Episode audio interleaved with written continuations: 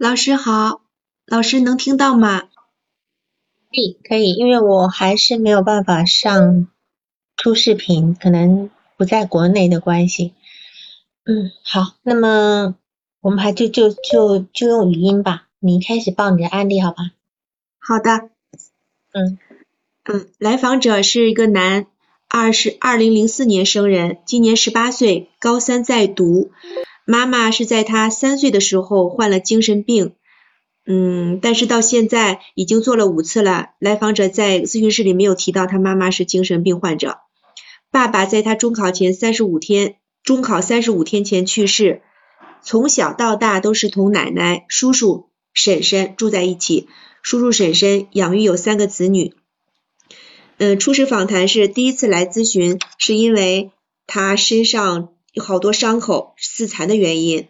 来前的第一天呢，他是看了一个动画片，叫做《凹凸世界》，大概里面的那个情景是有一对姐弟，呃呃，有一对姐弟，弟弟是恶魔之子，姐姐是天使之女。在动画片里，这对姐弟跟别人互殴，如果打打败了别人，可以赢得积分，得了积分就会有强大的武器去再战斗。呃，姐弟俩穿越回到了过去，到自己小时候，游戏就是回到小时候。游戏中呢，呃，弟弟被人排挤，快要死的时候，姐姐可以回到现实中，但是姐姐不忍心丢下弟弟，独自一个人回去，呃，所以弟弟就跟姐姐有一个分离的过程。最后的时候，姐姐不忍心走的时候，长出了天使的翅膀，救下了弟弟。嗯，F 就是这个。来访叫做 F，F 就是看了这个视频以后感到难过、悲伤、感动，一个人在屋子里面拿着一个自制的砍刀，把他的胳膊、呃脖子、手背，嗯伤了，划伤了。什么叫做什么叫做自制的砍刀呀？他说他那个自残的工具是自己拿的刀，拿刀片制作了一个刀，具体什么样子我也没有看到。所以事实上，他原先在制作这个刀片的时候是是干嘛用的？你问过吗？没有，没有想到要问。拿了刀片做了一个所谓的砍刀，我我我觉得这地方你要跟他聊一下。好的。这个如果说如果说他是看了这个视频，当然但待待会再来聊这个视频。他做的这这个砍刀，那就原来早就有一些想法了，是吧？是。没错，嗯嗯，来访自述说，他初二的时候，因为自己不懂事，有点叛逆，有过不止一次的自残行为。但是他的叔叔和爸爸只知道一次，他他跟我说有过不不超过十次，呃，是拿针拿针作为工具，对，嗯嗯嗯，只有一次，这些次数里面只有一次是与这次的呃严重程度差不多。你看到他形容自己这个行为的说法了吗？刚才你说的，你刚才说他怎么样，所以自残，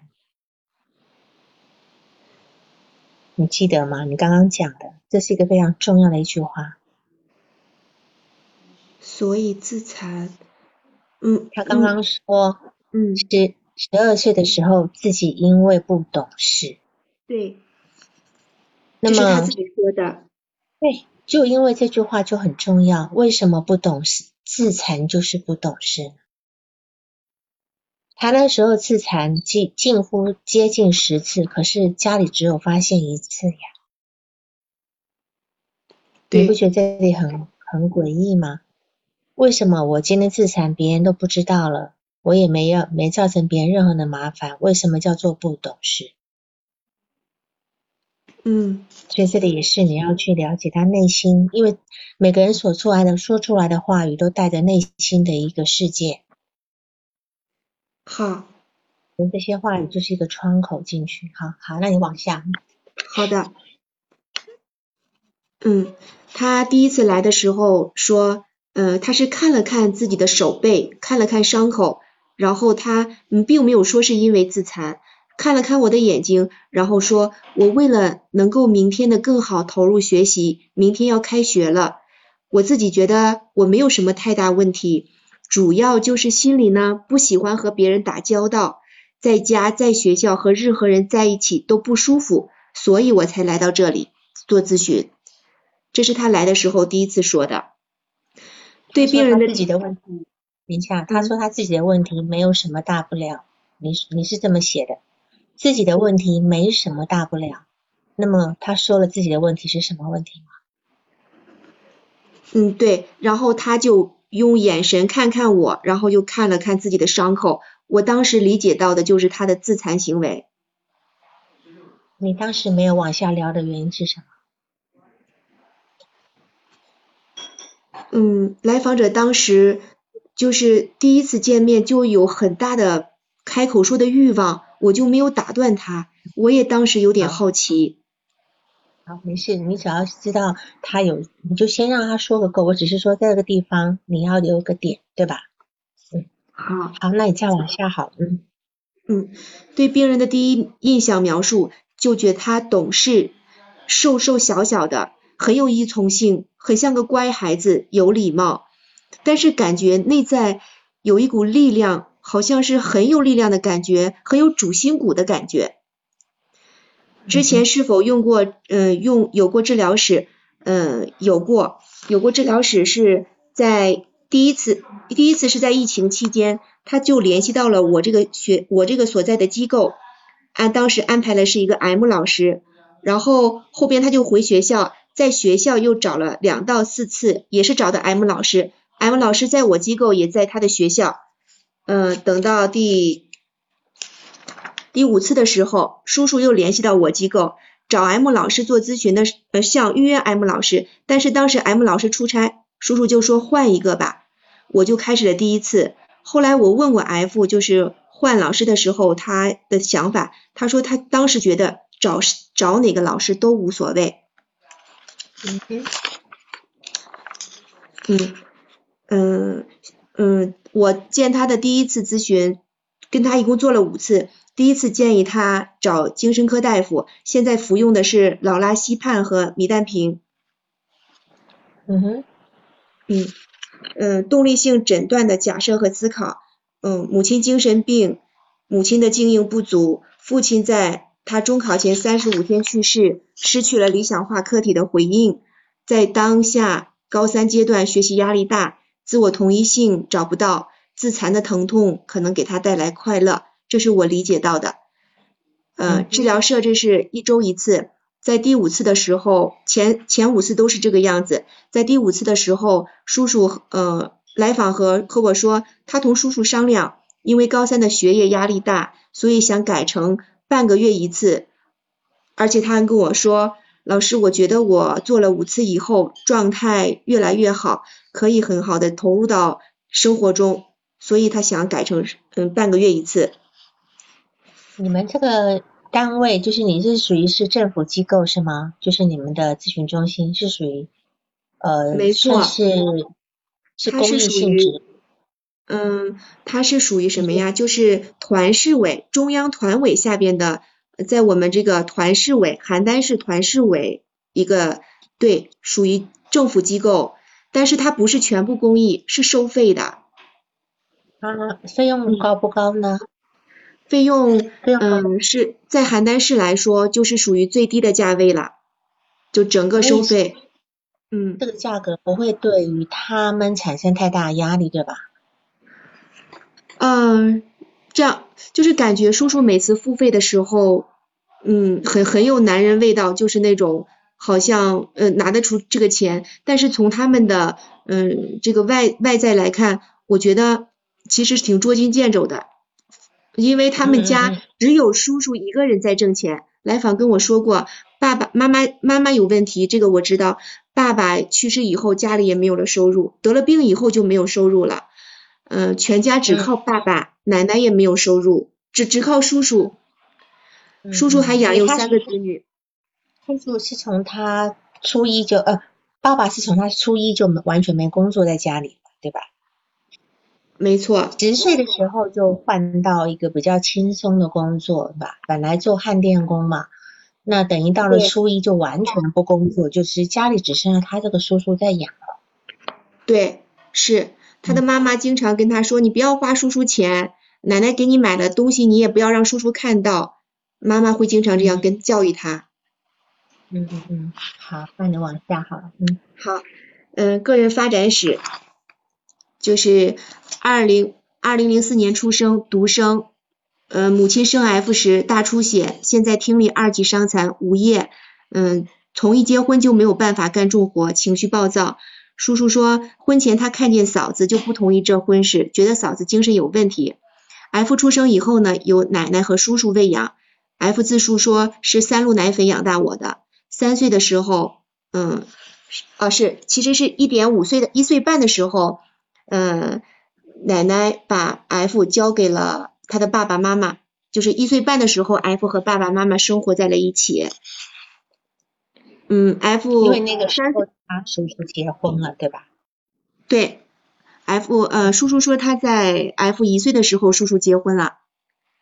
嗯。叔叔大概三岁的，嗯，F 大概三岁的时候，妈妈得了精神嗯精神病。嗯，F 姥姥呃就是叔叔说这叫月间病。第一次的时候，叔叔没有好意思说是精神病，说是月间病，说姥姥也是，就是我怀疑有一个遗传在里面。哥哥，嗯，对。所以姥姥也是精神病了。对，我理解是这样的，但是叔叔始终没有说精神病这三个字。嗯。嗯。嗯嗯，在 F 十岁的时候，爸爸眼皮抬不起来，得了重症重症肌无力，检查出就查出了这个胸腺瘤。胸腺瘤手术后体体力不行，电焊工的工作就不能做了，在一个水厂工作拧螺丝，呃，干了两年。嗯，对，老师，我把这个呃，他的大概就是呃啊对，F 呃三呃对，F 一岁半到五岁的时候，因为 F F 呃三岁的时候妈妈住精神病医院了。嗯，当时谁也不认识了。他一岁半到五岁是在自己爸爸妈妈身边工作，全家白天在叔叔家吃饭，吃饭的时候是妈妈自己吃，奶奶和叔叔照顾。嗯，五岁的时候叔叔爸爸分家。嗯，五到八岁的时候，全家白天回到奶奶家吃饭，在一起生活。F 八到十五岁的时候，也就是初中毕业前，与爸爸妈妈一起在自己家生活。九岁的时候，爷爷去世，嗯，他是在，嗯，呃，爷爷是在 F 家房顶晒麦子的时候，意外从房顶上摔下来的，当场死亡。叔叔说，F 是家里的长子长孙，所以爷爷对他格外宠他。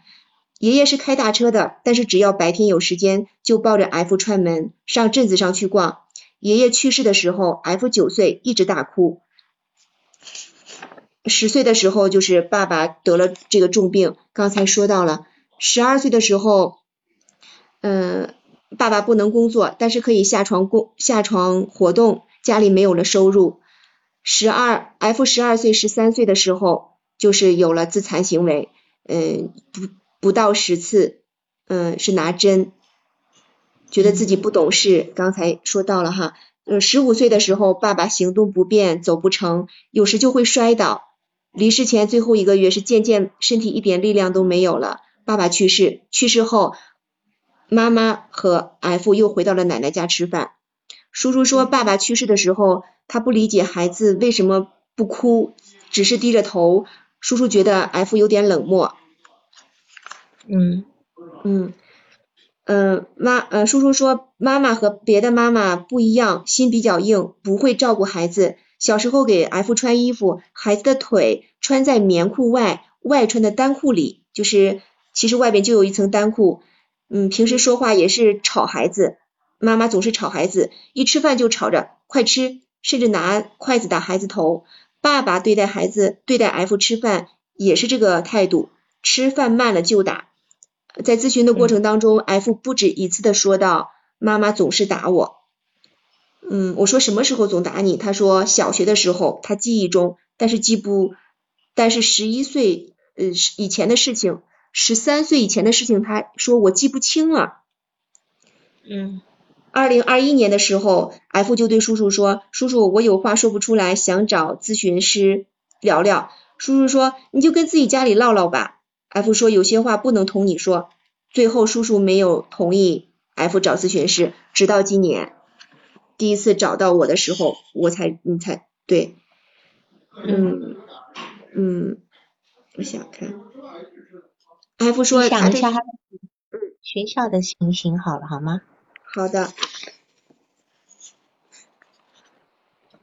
对，有几个我觉得很重要的，就是嗯，他说自己呢每天晚上十一点睡。嗯，十一点半睡，四五点钟起，在学校的时候，因为有一次呢，嗯，他们班只要是谁先到了，早上谁先到就会签到。嗯，有一次大家老师问谁最到的最早，同学们齐声喊出了那个第一，总是第一名到的那个同学的名字，所以他为了被大家叫名字，就以后每天最早一个去。第一次最早，嗯，最早的一次三点半，他说来早是为了学习。也是为了被大家叫自己的名字，他的成绩非常好，嗯，高一入学第一次第七名，高二最近一次是年级第一名，嗯，最近嗯，然后咨询过程咨询完前两次的时候，他回学校考回学校考试，成绩是最差的一次，是第十三名，呃，是第最差的一次是，对对。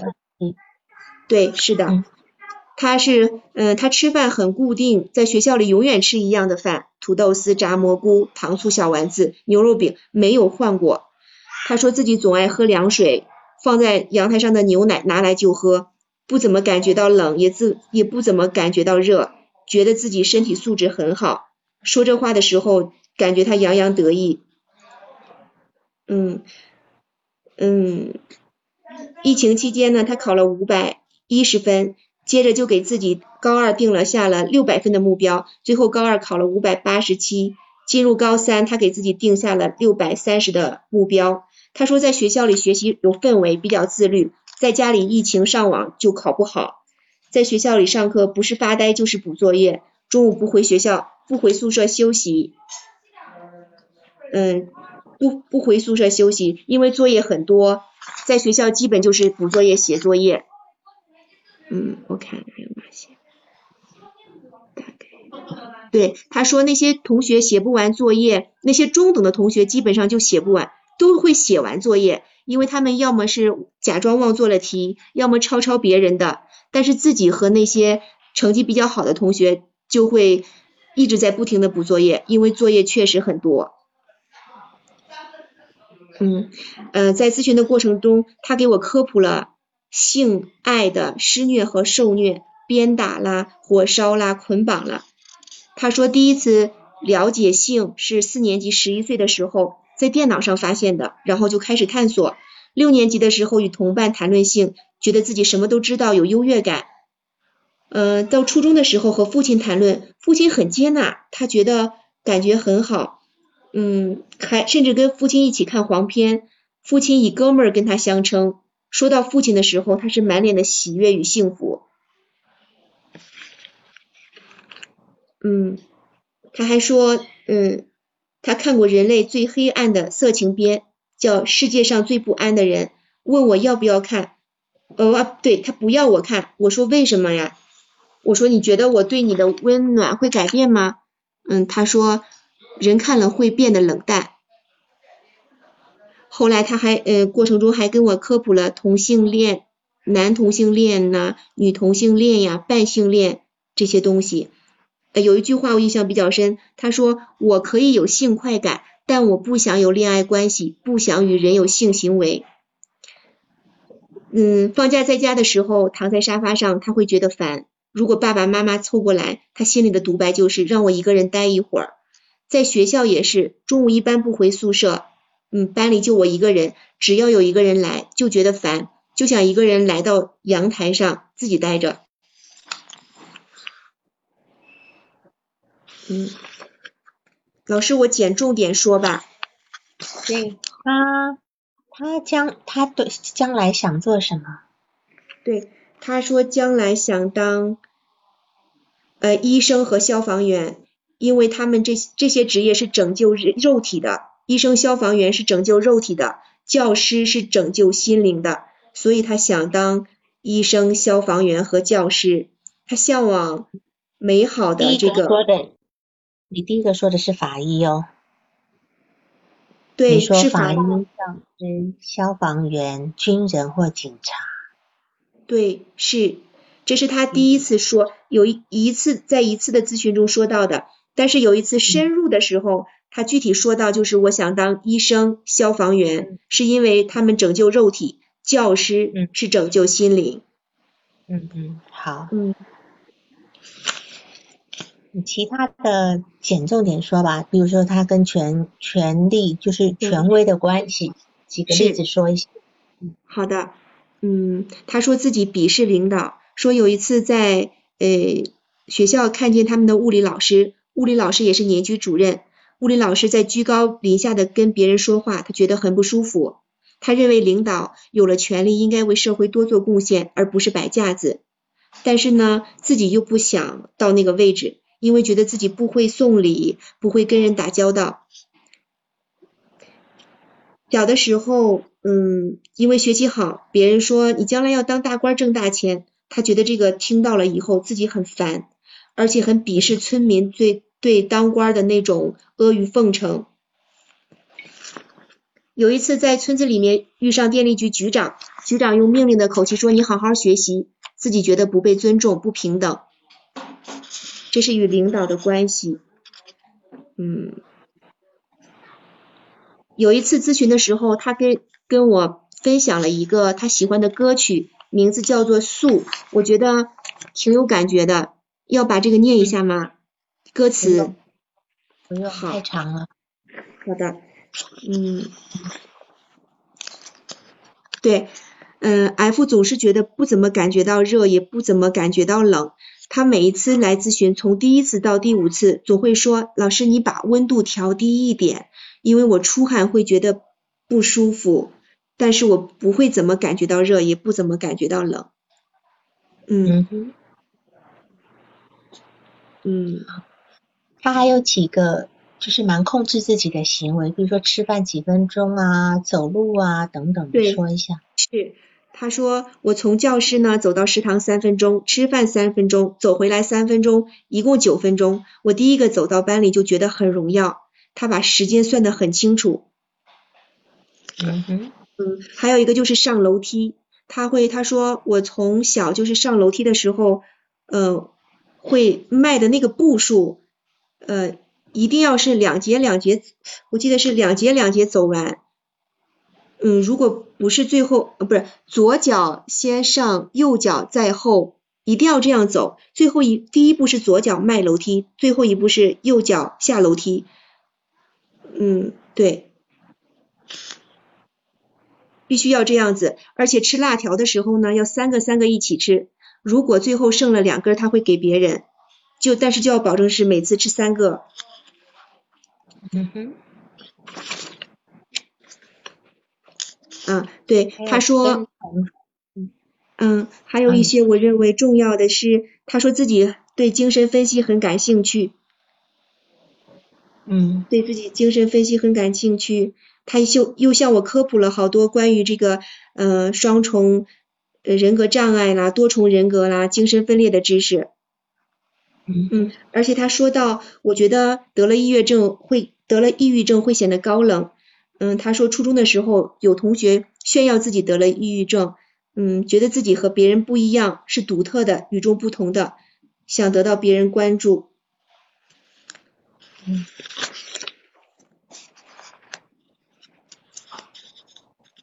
有一个事情，就是第你补充一下，再再补充一件事情就好了。就是说，在第四次的咨询，就在你的资料里面，就是咨询你的重要重要时刻里的第四点，看到了吗？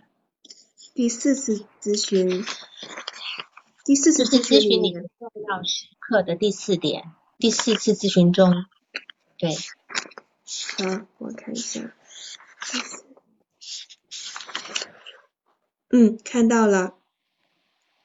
对，嗯、在第四次咨询中，他说我不想认可你的，我不想认可你，我需要别人的关注，但是事实上我想要别人关注。他觉得自己说话有矛盾，会怀疑自己有精神状态的精神状态有问题。努力向我求证。然后你怎么说呢？啊，我你怎么解释他？他担心自己精神状态有问题。他在你的咨询里面曾讨论过几次，怀疑自己精神状态有问题。嗯只有那一次，他看着我的嗯哼但是眼睛，很渴求的对在向我征求我呃的回答，确定他是不是精神病。然后呢？你怎么说？我当时跟他说的是你不是，而且很确定的嗯说你不是，好像他一下子嗯就卸了担子。嗯哼，嗯哼。我觉得从这句话来讲哈，就我们我们先讨论这一句话，就是说他其实因为你你在告诉他说，呃，你每天嗯都要希望别人告诉来喊你的名字，因为你是第一个到到班上的，对吧？你很你很喜欢全班都喊你名字的那种感觉，你是希望得到别人的关注。他说，他就说，我不想承认你说我需要别人关注，但事实上我想要别人的关注。然后他觉得自己说话有矛盾，怀疑自己有精神状态有问题。我觉得一般到了高中生，他尤其是应该是高二、高三，对吧？高二、高三的孩对，高啊对，一般来讲，到了高中，我们对于自己里一套表一套的这个事情，其实不会太奇怪吧？就是我明明心里想怎样，可是我又不想承认这个事情，应该不会太奇怪吧？对不对？对，就但是对于他来讲，他却发觉自己说话有矛盾。那么我觉得他对他自己的矛盾是很难理解的，甚至担心自己有心理问题啊，甚至心呃就是精神问题。我，觉得他这个地方跟你们跟你在对话之中呢，他意识到原来自己是想要别人关注的，但是他又不想认可你的这么说这个说法。那在这样的矛盾里面，他开始有觉察，而且他这个觉察呢，他说出口了。也就是说，实际上呢，他以前很少有机会去验证内心的这些事情，他一直是在用一种自以为自己是怎么样的一个状态里面，他的内心世界等于外在世界。那么他可以借着跟你的对谈，开启了他的这个，就是触碰到他矛盾的部分，然后也开启了心智化的流程。那么在这个地方来讲，因为他本身呢，呃，很能说，好，你也发觉他很能说，可是他却说他在学校里面是不知道怎么跟别人聊天的，对对吧？对，但是他却，但是你却发觉他倾诉欲望很强。那么我觉得呢，对于他这样的来访，他在学校可能是不敢说，或者是他想要装清高的样子啊。那个他的很多防御呢，导致他在学校就不不太说。那么他在这里边在能说的情况之下，你要做的工作呢，因为你的督导问题有一个就是接下来怎么做，对吧？哈，是，怎么做？对于他这样来访者，虽然说他目前心智化能力很低，可是你开启了他一个开始心智化的流程。以前是嗯没有人跟他对话，他一直在自己的世界里面。在这个地方，你只要适时的去澄清，然后面子他的一些信念里的冲突就可以了，引导他去去自己去解释，引导他去解，不要因为他有那个能力。有人在问你他的人际关系如何呢？你可以说一下吗？嗯，他的人际关系，你大致用你的，你不要看稿子，大致去说，你对他的印象。我感觉他不太善于跟别人打交道，吃饭都是独来独往。从初中的时候他就说我别人叫我我一块儿去吃饭，我就觉得那好吧，你就去吧。到高二的时候别人叫他，他就觉得哎呀有点烦，但是别人叫了还是去。等到高三的最后的时，呃，等到现在也就高二的时候，他就完全就烦的就不去了，都是独来独往。他的人际关系里面有一个女生，嗯，叫他姐姐。这个女生呢，她是觉得跟他比较要好，嗯，他还他一直等待这个女生主动跟他说话。这个女生不理不跟他说话了，跟他同桌说话，他会把这件事情说出来，但是他还说我也没有觉得怎么样，但是我还是觉得他有点期待，为什么女生不找他？如果他说如果女生找我，我会有很多话要说，但是我不知道我该说些什么来主动跟他聊起来。对，那他的人际关系如何？你懂吗？就是说，你刚刚讲的是他单向的，嗯，这里有一个有一个你跟他一致的部分，你在说他只说他自己内在自己的东西，没有说到他跟别人就是那种交流互动的那个关系层面，就说从你的心理上你的感受，他的人际关系，我现在讲的是关系如何，而不是他自己觉得怎么样怎么样，你懂我意思吗？明白，似乎没有提到他跟谁的关系好，关系不好。我觉得是这样，我感觉他的人际关系并不差，因为他学习很好，对吧？同学也会来问他，但是没有人排斥他，只不过他很内向，很安静。是，是的。对，所以他的他并没有人际的问题，他没有人际的问题，因为他他不跟别人不太跟别人打交道，但因为在班上一个很安静的男生，对于有些人来觉得习以为常，你个学霸嘛哈，嗯，但是好像他并没有惹大家讨厌。在第四次的咨询的时候，他给自己定的目标是要解决人际关系问题，他认为他不知道如何跟别人打交道，是。他不知道，他应该这样讲，就是说，他所谓解决人际关系问题，是他希望能够跟别人亲近，啊，能够跟顺畅的跟别人交流，而不是他的人际问题。他人际的问题，有的人很觉得我可以这样子，他就不叫问题，对吧？啊，对，有人喜欢独来独往，也也心里也很自在，那别人也不讨厌他，也接受他这种方式。你看。啊，就就说还还还找他，都会叫他吃饭呀，干嘛的？所以他的人际并不差，一般，没有好，没有坏，嗯，就这样一个本质好，嗯嗯，你的督导问题是个案概念化，还有就是刚才接下来我应该怎么做，老师已经告诉我了。嗯嗯嗯，好。好，那么我们再来看一下这个这个孩子呢，他本身是个青春期的孩子哈，可是他比青春期的孩子来讲，他又稍微呃叫做幼稚一点。虽然他感觉上非常的很有想法，他非常有感觉，他很有想法，但实际上他是呃蛮幼稚的哈，蛮幼稚的。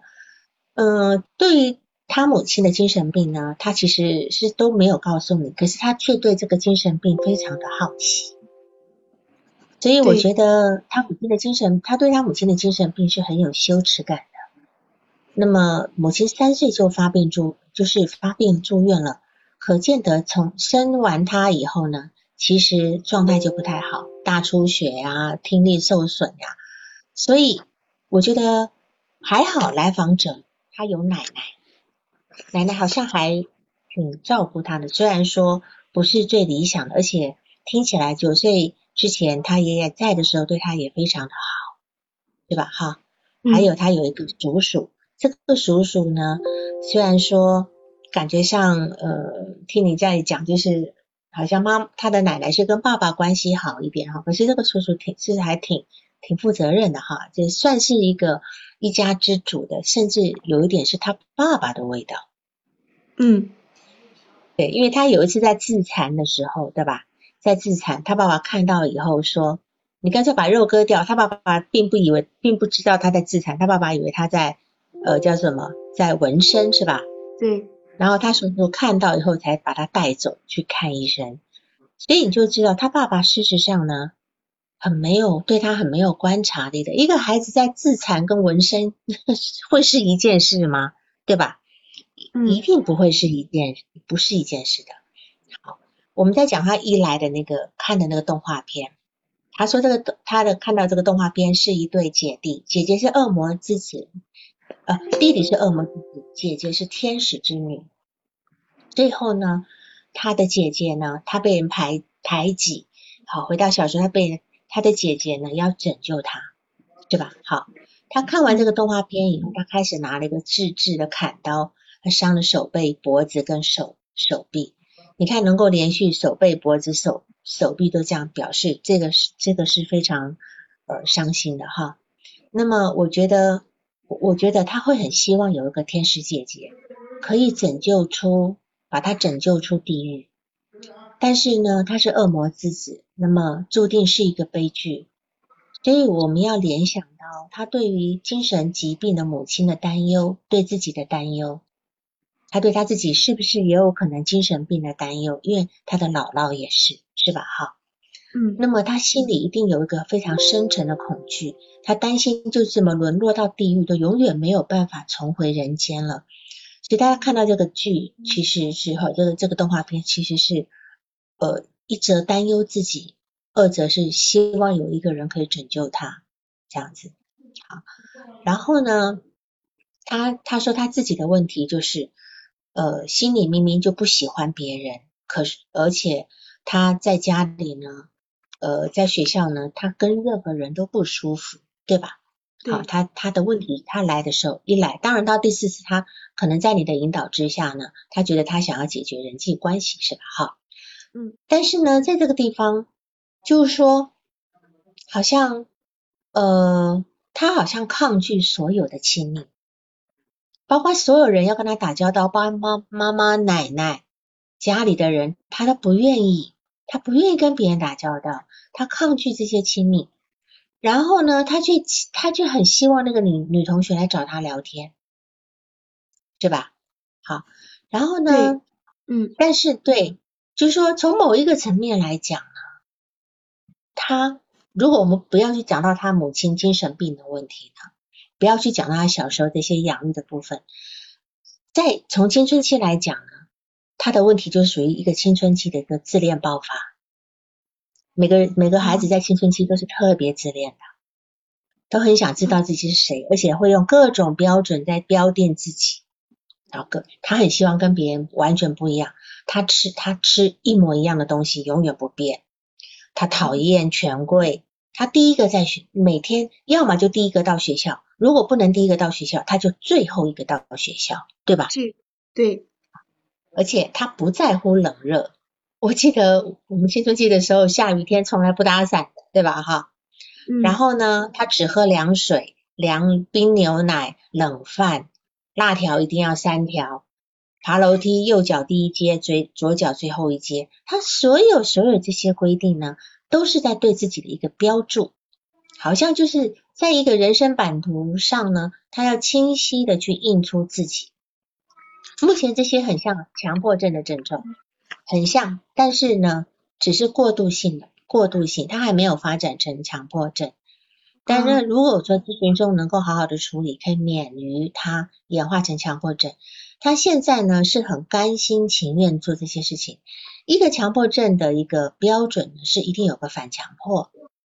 嗯。反强迫意思是我不想做都不行，我很痛苦，我不做都不行。但是他现在是乐于这么做，是乐于这么做哈。那么你觉得说他虽然很瘦小、懂事、很有依从性，可是你却觉得他是有内在力量、很有自己主见的。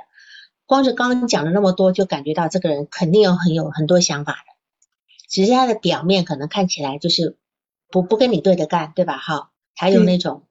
那样，所以有一种依从性呢，叫做什么？叫做我愿意配合。有一种主见叫做你不能指挥我。那么他是一个很有主见的人，他他这份主见来自于什么呢？他害怕被别人并吞融合，害怕消亡，他很极力的在划清自己跟命运的界限。他就像哪吒一样，他要去除身上所有从娘胎带来的东西。他想要重新塑造自己，所以他他老师不管跟他说怎样正确的学习，他都按照自己的想法在学习，对吗？对，他是这样说的。对，就是老师教你们怎么正确，他不管。我觉得，我觉得我自己我要用我自己的方式。那么这么一个强迫的人呢，他其实是不敢相信任何人的，他只相信他自己。但是呢？在这样的环境里面，他又必须生存，他没有独立的力量，所以他的依从是他的策略。从他的内心呢，他的内心在这个依从的表现表象上面呢，有他自己运行的一个方式啊，只是他现在没有能力。还有呢，就是说他他在做咨询的时候，他也跟你讲说，没关系的，M M 老师也可以，呃，谁谁做我的咨询师其实不是那么重要，没有关系，对吧？他跟你这样反应是。那么他说他跟谁咨询都没有关系，我觉得这个没有关系的说法是除了防御之外呢，他不敢让自己去依赖谁，他不敢投入，因为这个孩子他非常的缺爱，他面对一个完全不能爱的母亲，一个令人畏惧的母亲，甚至是一个带给他羞耻感的母亲，然后他的父亲又离世，离去离离离开一年多一年多哈。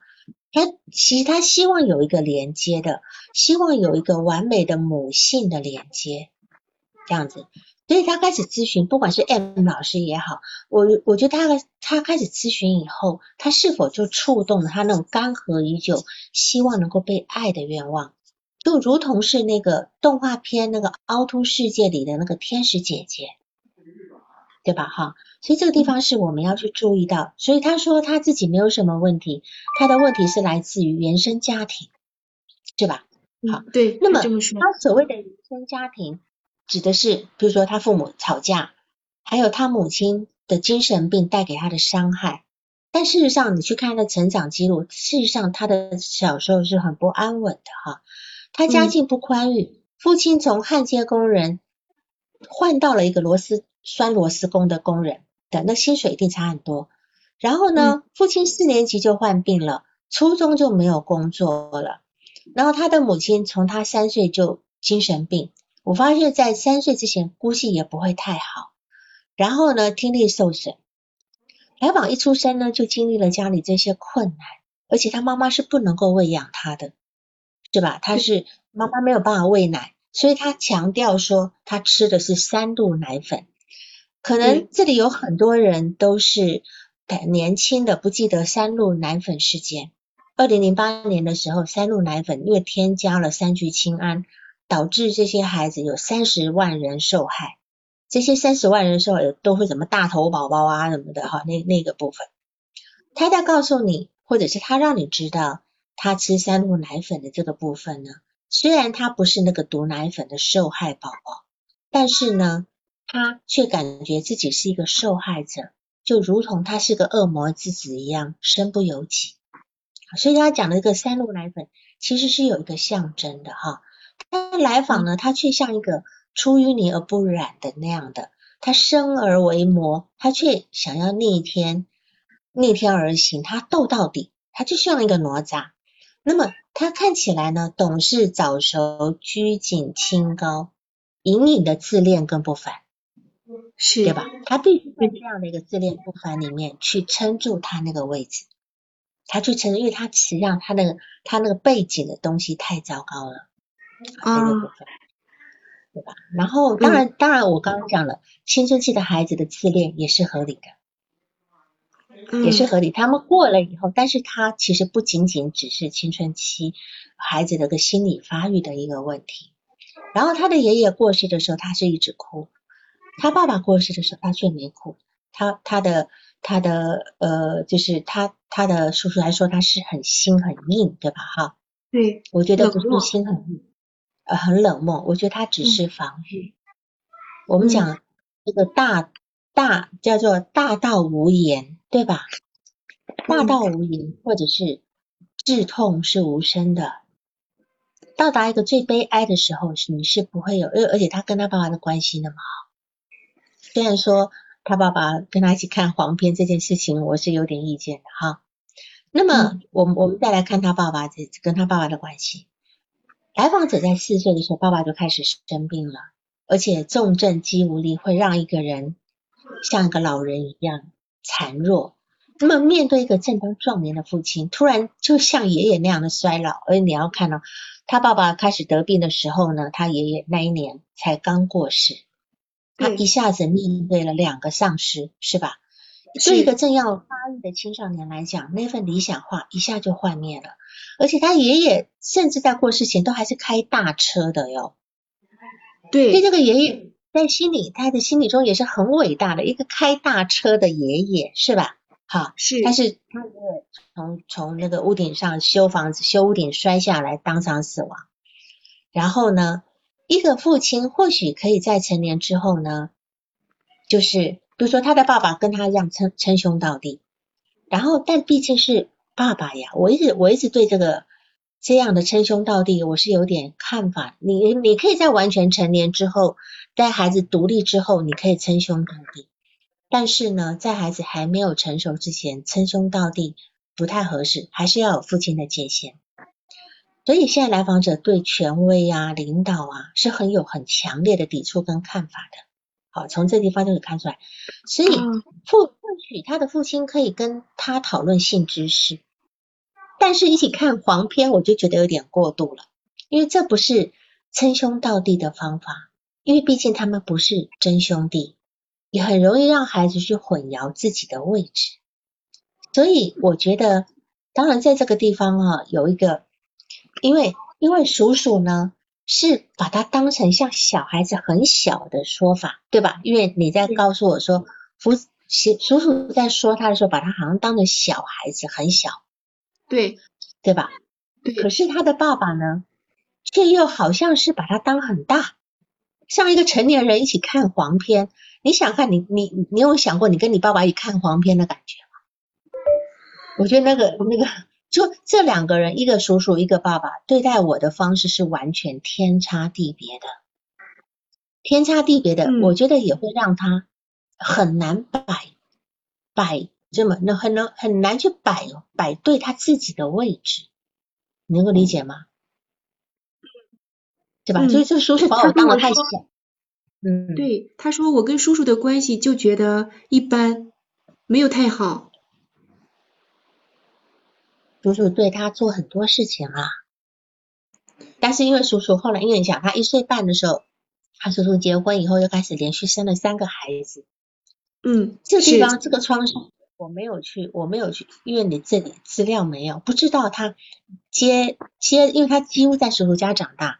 他叔叔结婚结结婚之前是他叔叔在喂养他的，所谓喂养就是喂奶呀、抱着，因为一岁之前他还不会走路，一定是要有人抱的。结果他奶奶跟他跟他跟他的叔叔，对吧？哈，所以这个地方叔叔的的关系呢，呃，就是我们我们这个地方是不能够轻忽他跟他叔叔的关系的部分的哈。那当然，这地方因为毕竟点就是老师有一个点，就是他叔叔有一次在咨访，嗯，在访谈以后走到咨询室里来，见到我的面就哭了，就是一个大男人掉着眼泪，用手指头抹着泪说，嗯，我有一次在家里面就跟就装作睡觉，我跟我的孩子们说，他有三个孩子加上 F 四个，他说我跟他们说。谁要是亲我一口呢，我就给谁五十块钱。我故意让孩子们来围着我，想把关系互动起来。可是小 F 他就不动，别的孩子都过来亲他呀，亲爸爸。嗯，是是，你看这个来访他刻意对抗，他这他说他跟他叔叔呃叔叔不熟是吧？还是什么不敬？我觉得都在都在对都在。你看叔叔会为了这个事情，居然在你面前哭。你看这个孩，这个叔叔有多爱他，所以这个其实这是来访者他非常重要的一个资源。也许他叔叔做的都比他爸爸好，对吧？哈。然后我们再来看一下他是如何的在这样的一个状态里面要去去稳住他自己。他所有的那种强迫行为都是要控制稳住自己。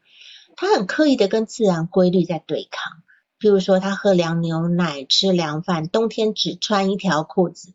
他非常得意自己的身体好，我想身体好这件事情对他的意义是非凡的，好，因为他的妈妈身体差，身体精神都有问题，父亲的问题也是身体的问题，这么早就去世了，尤其他看到他父亲的衰竭而亡，他心里应该有很多感触，所以在身心方面呢，至少呢，他要控制自己的身体好。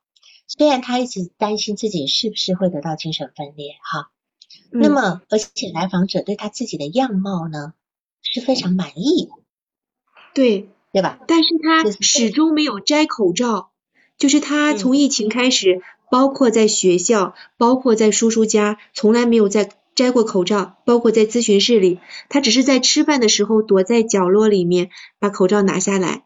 有一次别人看到他会说，会几个人会打趣说，你看，嗯，他把口罩摘摘掉了。就是觉得很诧异，对，然后还说他很帅，对吧？对对，说他长得很帅，对，所以从这句话来看，也知道他的关系并不是那么差，对吧？对，就说他对他自己是很满意的，长相是很满，虽然说他笑起来不好看，我觉得并不是不好看，而是笑起来就没有 feel 了，你懂吧？没太听明白老师这句话。呃，用什么讲呢？就是他笑起来就不能够维持他那种那种怎么讲啊？呃，有谁能够替我翻？就是你看他是一个非常有很清高的样子的，呃，没有饭，对，就没有饭了。他这一个这么高冷的人不能笑的，一笑就没饭了，你懂吧？哦，这个意思。对对，所以他要装的一副这种酷酷的。你看青春期的孩子不都这样子嘛哈？对，高冷了，所以他说他笑起来就不好看，实际上他不会不好看的，就不酷了，对吧哈？所以他他他即便有笑容，他都不想让人家看，他他他想要呃要一个人设的部分，有个高冷范的部分这样子啊，所以但实际上你看到他笑起来其实是很好看的，对吧哈？那我们讲大部分的青春期对自己的样貌都不满意，大部分哦，我不知道在这里面有没有。人对自己的样貌是很满意的，在青春期的时候，大部分都不满意的，即便他长得很好。那么，但是青，但是来访呢，他确实是满意的，好，而且他会告诉，会指会告诉你，甚至很有点自豪。那这里呢，我们就要去注意到他的夸大的部分，好，夸大部分，就说，譬如说，他要求自己的成绩，从高二到高三。他要求分数，他现在已经高二五百八十七分，他认为他高考想要考到六百三十分，这中间有近乎五十分的差距，这是一个非常大的跳。六百三十分可以上哪里了？复旦能上吧？北大北北大几分啊？所以这个地方呢，我们就知道他他其实有有那种可能很夸大要求的那个部分。那么虽然这个孩子呢，呃，他虽然是有个呈现的是个自残的问题，但是他只极度的自律，甚至严苛，吃饭走路都掐着分钟数，对吧？九分钟要来回走完，甚至吃完饭九分钟。他用他的意志力在对抗自己的问题，但是呢，他对自己的过高的要求，以及无法面对自己的挫败，是否在将来会引发真正的心理问题？这个是你要去。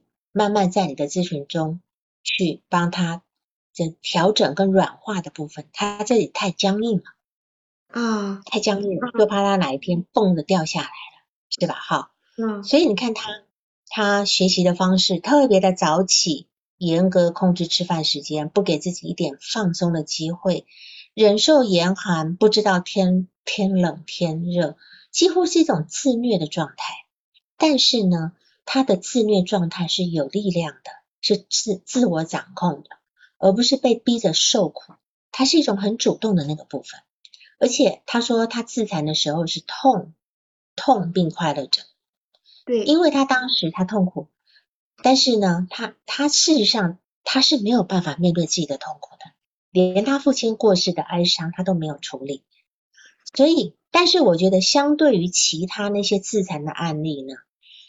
其他那些自残的案例呢？他们自残是用自自残来取代内心的痛苦，但是我觉得他的自残呢，有多了一份力量，多了一份力量，而且他否认这份痛苦，所以我认为他其实对于他来讲，在他冲出地狱之前，他没有悲伤的权利，在他真正冲出这样的一个恶恶劣的。地狱的环境，他的母亲，他的等等，他因为他母亲带给他非常多的羞耻感，好，他母亲因为重听，常常会很大声的说话，说：“哎呀，我给你钱，你不要给你叔叔看到啊！你给你糖果，你不要给其他人看到啊！”其其实所有人都听到了，对，所有人都都听到他妈妈在说啥，但是他又忍着，对吧？哈，还有他的那些很特异的行为，比如说跟你科普科普 SM 的知识，跟你科普。呃，世界上最不安的这个这个这种片子，我去查了一下，这是非常黑暗的色色情片。然后又呃又去跟你科普了什么同性恋、异性恋、双性恋、跨性别的等半性恋等等的这些东西，就是他其实是一直在一直在告诉你一些很很耸人听闻的知识，对吧？是。然后呢？他要告诉你很，他要让你别人知道，他知道许多别人不知道的事情。他的性意识开发的很早，我是有点担心他父亲在这件事情上面，所谓号称开明，但实际上是强化了他对性的一个不正确的引导，甚至对于同性的好奇。跟那个男人一起看看黄片，旁边是男人哎，是吧？那部电影叫做是。界有人好奇哈，叫做世界世界最不安的人，世界上最不安的人，世界上最不安的人。对，好。然后呢，我觉得他曾经在他的同学里面，你刚刚没有提到，因为你的材料很多，就是有个姓王同性谣被谣传是同性恋的王同学，可是他却对这个王同学非常的关注，也很有很多情绪。也有很多情绪，就会会对这王同学的一举一动有很多情绪。啊，那么在这地方呢，我我我我觉得他他可能对同性是有一些看欲望的，但是呢，我不会用同性恋去看他，因为他只是在同性恋，他只是在同性的身上要寻找一种孪生的感觉。我们每个人都是从先从同性的身上去寻找一种支持跟。跟那种我们叫孪生感，他事实上他还发育在那，他还没有到异性恋的部分。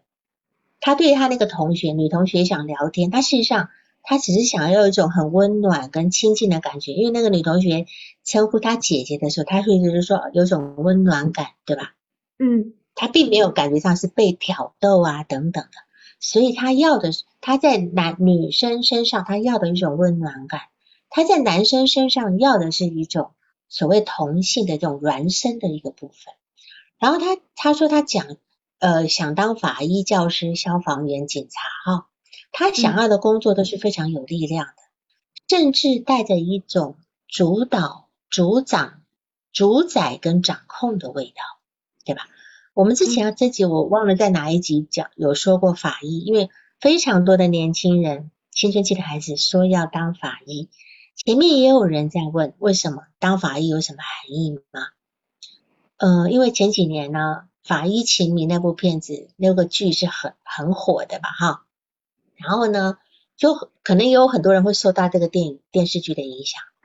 那么，法医对于青春期的孩子似乎是有很有吸引力的，因为在他们的想象里面，法医就像地狱判官一样，可以揭开生前不公平的对待。其实就是一个正义的地狱包青天，对吧？因为他本身又又又是一个恶魔之子，然后他他就说他很讨厌女明女生追星啦，说觉得很肤肤浅啦，说自己对金钱地位都不感兴趣，他举了很多例子，是吧？但是呢，他但是他却为为了每天都听到全班同学喊他的名字而坚持要第一个到，是对吧？他第一个到。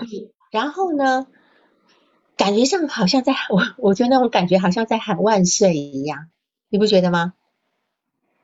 就有一个人喊你，好像感觉全班都在喊你的名，好像感觉在喊万岁、万万岁一样，是吧？然后呢，嗯，我觉得他他每天自己的名字被那样的高声的去喊，洪亮的呼喊，我觉得听起来都让人家热血沸腾，是吧？哈。然后呢，我觉得，因为他的小时候一直活在很羞耻的环境中，然后在这个地方呢，自己的母亲是如此的不堪，是否他在堂兄弟姐妹跟村里的孩子面前是很没有尊严的？所以他会刻意的在他的叔叔面前刻意要摆个架子，我就不会为了五十块去亲你，对吧？啊，所以他可他他的叔叔甚至可能会觉得说，这孩子我对他这么好，他就是个捂不暖的石头。但是他叔叔并没有了解到，这孩子是很没有尊严的。他们都是你的亲生孩子，我不是啊，我还有一个这么让我羞耻的母亲。所以他会一种，他会固着在一个极力想要去维持他的自尊，而且是一个僵化的自尊。但是呢，实际上怎么补都补偿不够，所以他会要求自己一定要第一个到，否则就是做做最后一个到。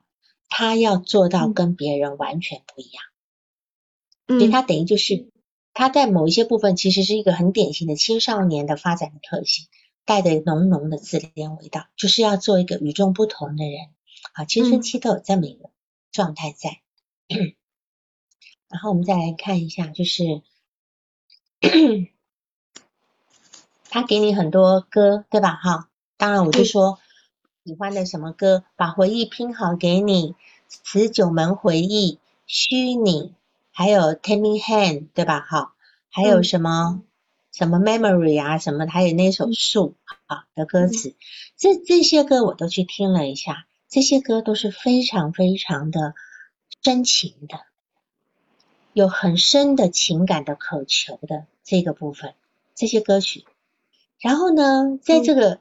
其实他对于音乐类型的喜好是暴露了他在理性控制下的一个很柔软的心。这些歌曲都是一些网络歌曲，哈，很有水平，歌词十分忧伤，说的都是一些关于祈求爱恋、温暖的部分。但是在外在，他却是会要求你，他把咨询室的温度调低。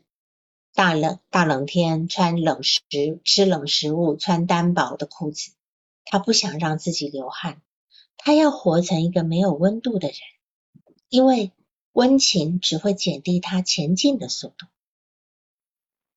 但是他却会为了一个两呃，他那个那个王男同学跟那女同学在他面前吵架，他却为了这两个人吵架却哭，对对吧？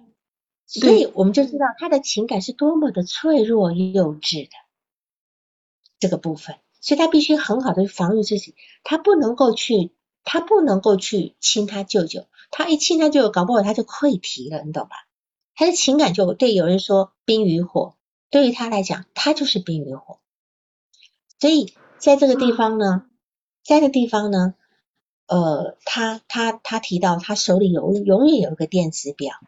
他永远用精准的用电子表在丈量他走路吃饭的时间，对吧？好，所以在这个地方我们就知道他是多么的去努力的要去控制把控自己，去把控自己这样子。嗯，然后我们再来看一下，就是说，嗯，有有一个地方呢，我担心你，你你你给我一段对话，这个对话呢，呃，你说你第二次的时候呢，呃。呃，而第四次，第四次的时候呢，来访者一来就看着你，等你说话，然后你跟他说你是安全的，这一个半小时我会全身心的去倾听你，陪伴你。然后来访者当时怎么说的？你找得到那一段吗？如果找不到，我我帮你念。找不到。好好，我来念，来念，免得浪费时间。他说，老师，当你说这些话的时候，我会觉得不自在、紧张。有点想抵触，有点被约束的感觉。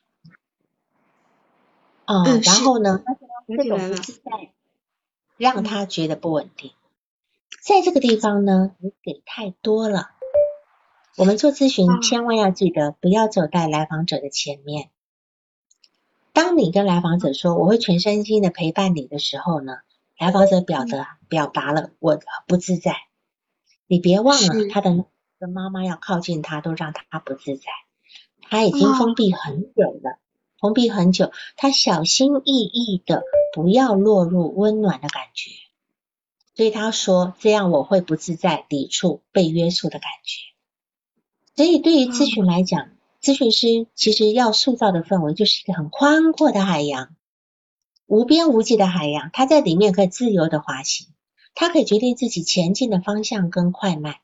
千万不要把温情当共情，理解吗？哦不要把温共情，温暖不是共情，啊共情不是温暖，最深的共情就是跟他同步，不是示好，也不是引导，就是好随着他的需要来给。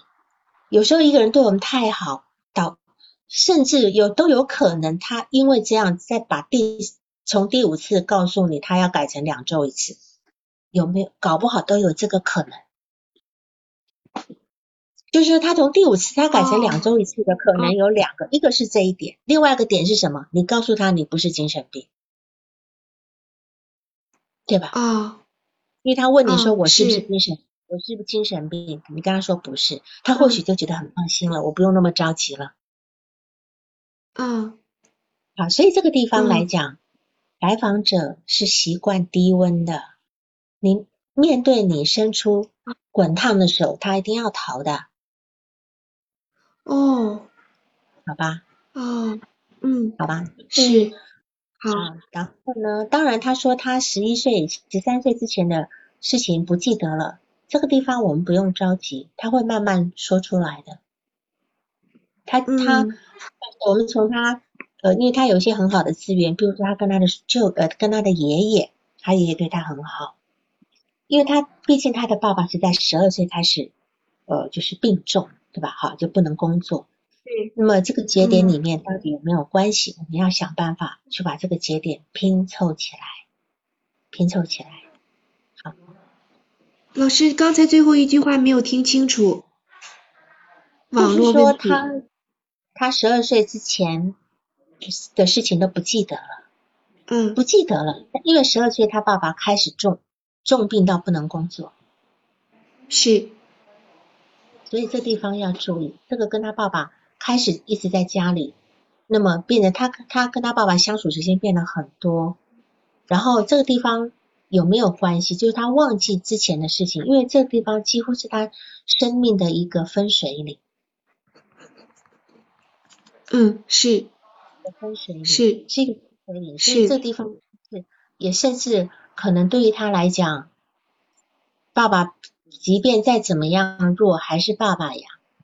那我的我的叔叔是别人家的爸爸呀，但从那个地方来讲，就是是一个完全切割开的事情，这样子，好吧？嗯嗯，好，老师我还有一个问题，好，你说，嗯，就是他的那个呃 CL 杠九零精神病性是二点多分，这个我说他我当我说他不是这句话的时候，其实我是心里还是不不完全相信自己的。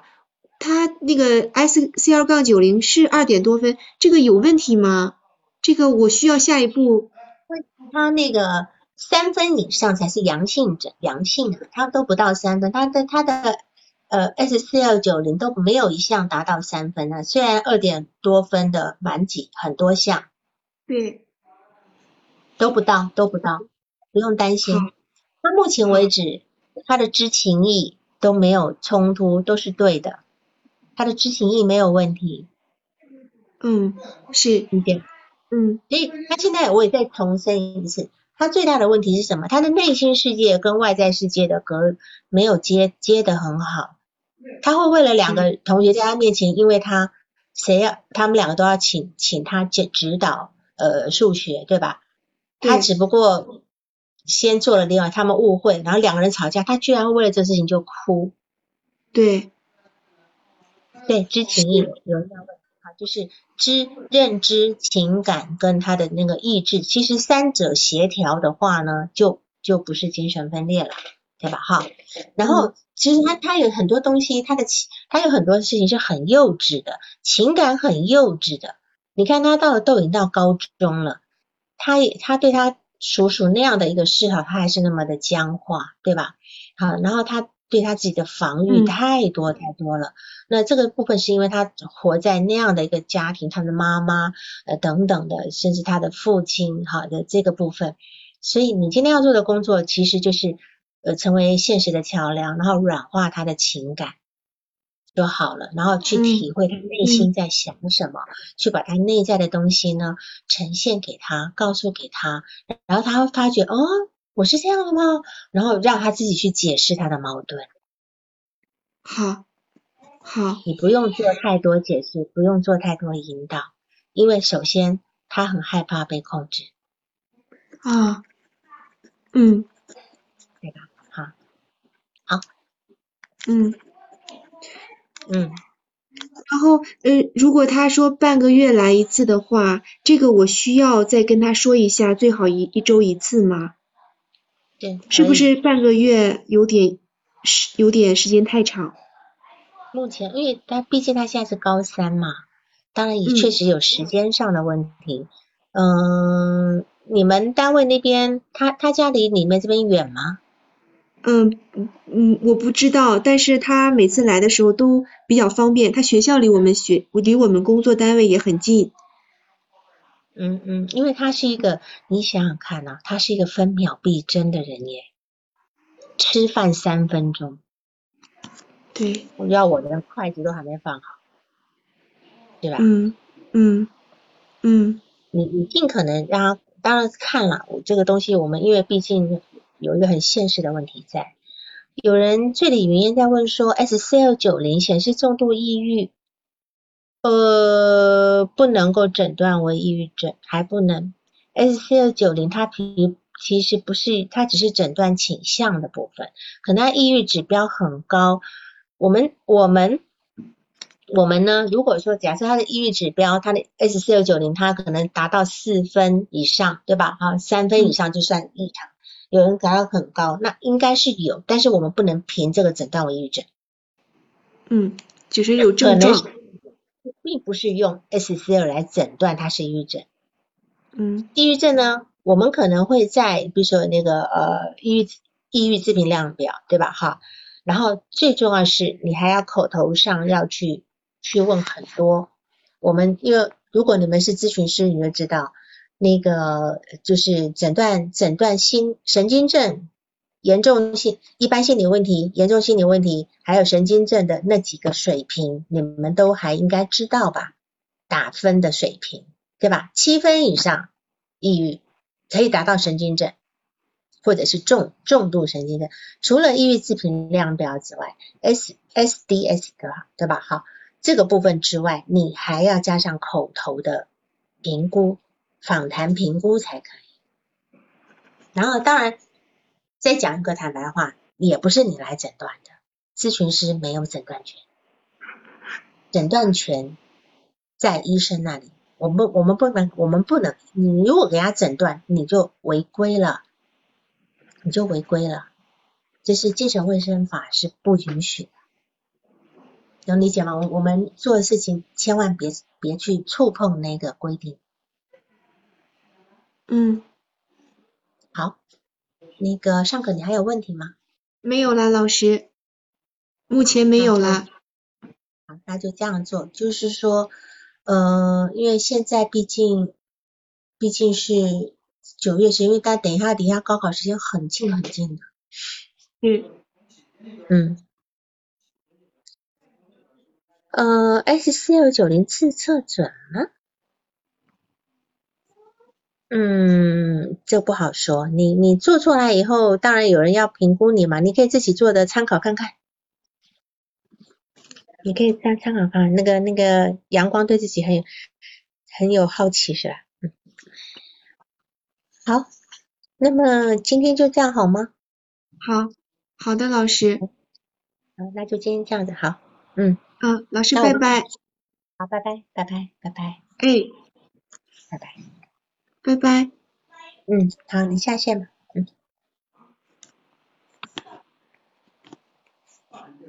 本次督导完毕，喜欢请留言或分享哦。需要报个案的老师，请查看我们喜马拉雅主页个人简介，也可以在微信公众号搜索“星师之友”，关注微信公众号后，联系微信客服进行预约报个案，完全免费哦。